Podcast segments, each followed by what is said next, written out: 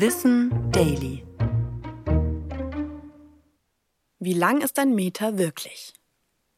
Für uns ist es selbstverständlich, alle Abstände in Metern, Zentimetern und Kilometern zu messen. Anders als beispielsweise in den USA. Aber wie lang so ein Meter eigentlich ist, das hat sich in der Vergangenheit tatsächlich ziemlich geändert. Wenn Herrscher irgendwelcher kleiner Ländereien ihre eigenen Maßeinheiten anhand von eigenen Körperteilen beschlossen, funktionierte das in ihrem kleinen Kosmos vielleicht ganz gut.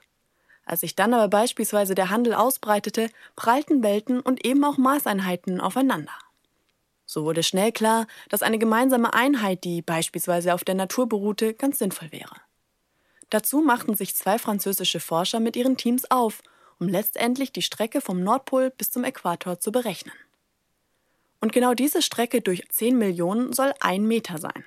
Später wurden zur Orientierung Stangen angefertigt, die genau einen Meter lang sein sollten. 1875 unterzeichneten dann 17 Nationen die Meterkonvention, damit alle mit dem gleichen Maß messen konnten. Also Ende gut, alles gut? Nicht ganz. Später stellte sich dann nämlich heraus, dass unsere Erde gar nicht so perfekt rund ist wie gedacht. Der Meter ist also nicht ganz das 10 Millionste Teil von Nordpol bis Äquator. Daraufhin wurde im Jahr 1983 der Meter neu definiert. Ein Meter ist die Strecke, die Licht in einem Vakuum in etwa einer 300 Millionstel Sekunde zurücklegt. Wie lang eine Sekunde ist, ist dann eine ganz andere Frage.